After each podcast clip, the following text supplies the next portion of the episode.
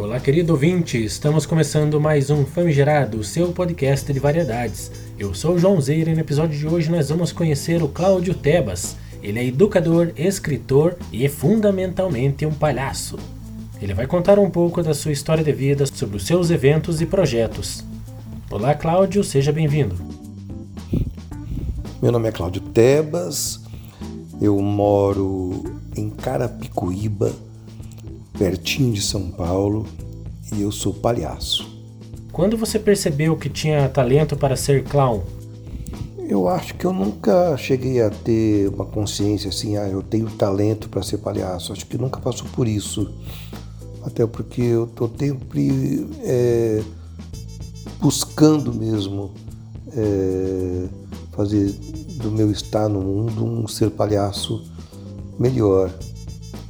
É, o que aconteceu não foi eu perceber que tinha talento, mas ser abalroado pela linguagem e não conseguir parar de pensar nela nunca mais. Isso aconteceu em 1995, assistindo um espetáculo do grupo Lume de Campinas, Vale Formoso. O que todos os palhaços têm em comum, na sua opinião? Para fazer o meu livro, o livro do palhaço, pela Cia das Letrinhas, eu entrevistei muitos palhaços e palhaças, muitos mesmo. E a pergunta era sempre a mesma, quer dizer, eram várias perguntas anteriores que desembocavam numa pergunta que era sempre a mesma, que é o que é ser palhaço para você? As respostas foram todas muito diferentes, mas consigo identificar um ponto em comum que é. Me parece que na resposta de todos eles, a busca por ser um palhaço uma palhaça melhor estava intimamente associado a tornar-se uma pessoa mais capaz de expressar a sua melhor verdade. O quanto a sua formação em publicidade influencia? É, eu brinco de dizer que o meu diploma é publicitário, não eu. Eu não sei, não sei assim dimensionar o quanto que é, minha formação acadêmica me ajuda é, a ser palhaço. Eu acho que, que não é a formação em si, mas as, as experiências que eu vivi para conseguir um diploma de publicitário. Que foram as experiências não exatamente acadêmicas, assim, do ponto de vista de conteúdo, mas de relações, as relações que eu fiz ali na faculdade, as amizades, e sim, as aulas, é, os conteúdos. Então, eu acho que como o palhaço expressa quem a gente é, é essa experiência de quatro anos de, de, de, faculdade, ela se soma a mim como, como parte da minha jornada, mas não especificamente a publicidade. Quais os principais projetos que você idealizou nessa área? Ah, eu participei de muita coisa. Como palhaço, participo. É, posso falar algumas que eu que criei, outras aqui que, que, que fui convidado a participar. Os Contadores de Histórias, eu e Moniquinha Marieiros.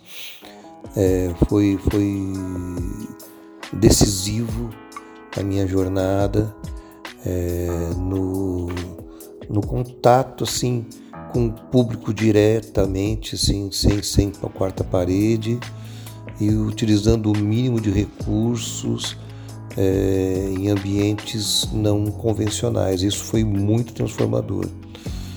É, com toda certeza, o Jogando no Quintal, participei durante 13 anos, é, foi, foi impactante na minha vida é, mas como projetos de, de, transformação social que eu criei ou, ou, ajudei a criar, posso dizer das Forças Amadas, quem deu o nome foi o Paulo Federal, Palhaço Adão, que são palhaços que trabalham em situações adversas como catástrofes, é, e o Play Monday Transformadores de Instantes, que é o meu projeto de transformação do instante mesmo, como o nome diz, através do lúdico, do brincar. É brinque, grave, publique. Você brinca com alguém e aquele instante está transformado na conexão entre essas duas pessoas. Esse projeto já aconteceu em várias partes, em várias cidades, é, centenas de, de, de espaços, é, por centenas de pessoas que eu nem conheço. O que você indica para quem quer ser clown? A dica que eu posso dar para quem quer ser palhaço ou palhaça é assistir o máximo de coisas que possa é, ter acesso nessa linguagem.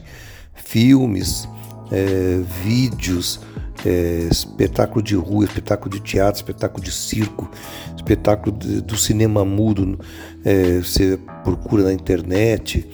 É, enfim, é, é, é, a variedade é que vai te conectar, vai tocar o seu coração para que linha você está querendo investigar agora.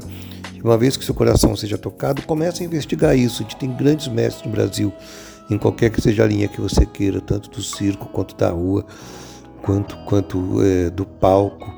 É, e aí você vai investigar e, e, e o caminho será feito é, com seu pé e seu nariz. Conte um pouco como funciona a Escola dos Pais.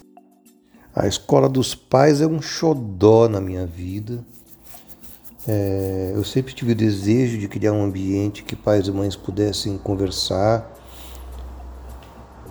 não exatamente sobre seus filhos, mas sobre si, porque a gente não nasce sabendo ser pai e mãe e acaba carregando muitas culpas.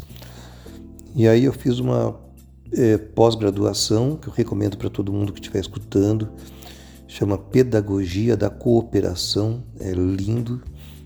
É, e a pedagogia me deu um, um, uma possibilidade de caminho, é, porque ela oferece um processo para organizar. Eu sou muito caótico e intuitivo também, acabo fazendo as coisas. É, na maré da, das intuições e, e, e a, a, a, pedagogia me ajudou a organizar o que, o que eu queria.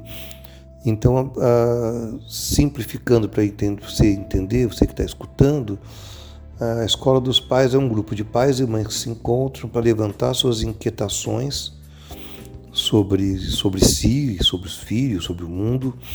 É, e em grupo encontram as soluções e práticas que busquem responder, responder a essas, a essas inquietações. Não são as respostas definitivas, não são as melhores respostas, não, não estão as respostas é, dogmáticas. É o que atende aquele grupo naquele momento. E mais importante do que as respostas encontradas é o processo vivido de acolhimento e de troca. Qual a importância da escuta na sua área de atuação? Eu tenho a convicção de palhaços, é, sobretudo esses palhaços da linha que eu investigo, que não né, essa linha de relação, de conexão verdadeira em tempo real e presença integral com o outro. Ah, o malabarismo não é a da bolinha que fica no ar. O malabarismo é os encontros, assim, como fazer com que esses encontros sejam positivos. É, então, a melhor habilidade que um palhaço pode ter, uma palhaça pode ter para esse malabares é, de conexão é a escuta. É, são muitas as bolinhas que ficam aí girando no ar quando a gente está falando de escuta. A escuta de si, como que eu estou me sentindo nesse instante em relação a esses, essas pessoas, a esse contexto.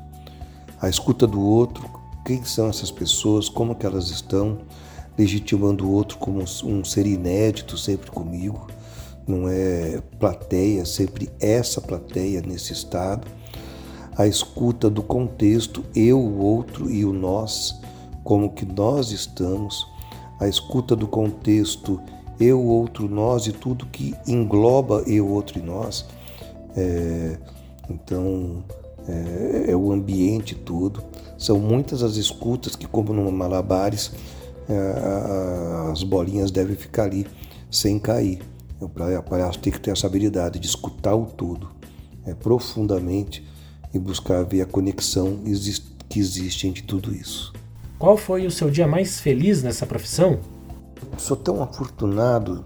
Eu tenho dias, é, muitas histórias para contar de momentos em que eu saí absolutamente é, feliz e, e, com a sensação de que, putz, é, eu estou vivendo a minha vida por causa desse momento.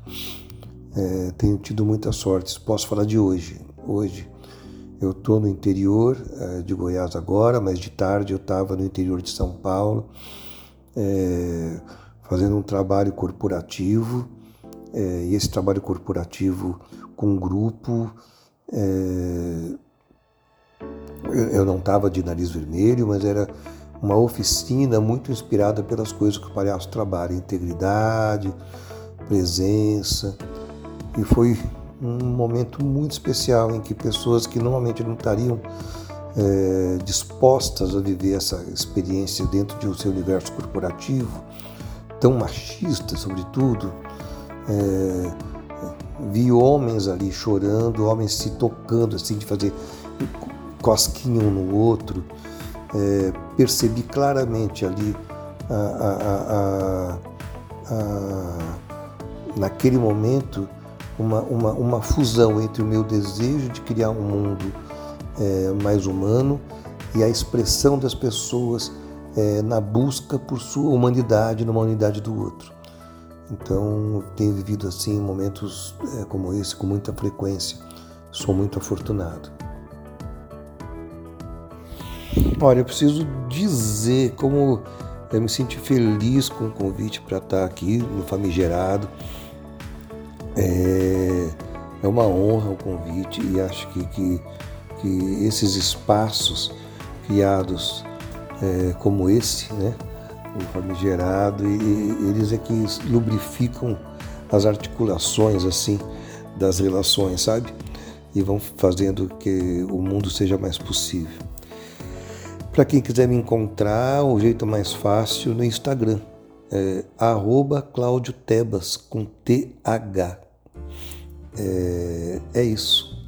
Lá tem um pouco de tudo que eu faço. Muito obrigado. Um beijo no coração de cada um e cada uma. Poxa, que legal. Fiquei muito feliz em conhecer a história do Cláudio. É muito legal ter a amizade dele e bater um papo aí regularmente. Ele me enviou essa entrevista enquanto estava em viagem, então foi bem legal aproveitar a emoção do momento. E é isso aí, comente o que você achou desse episódio. Famigerado Podcast vai ficando por aqui. Um grande abraço e até a próxima.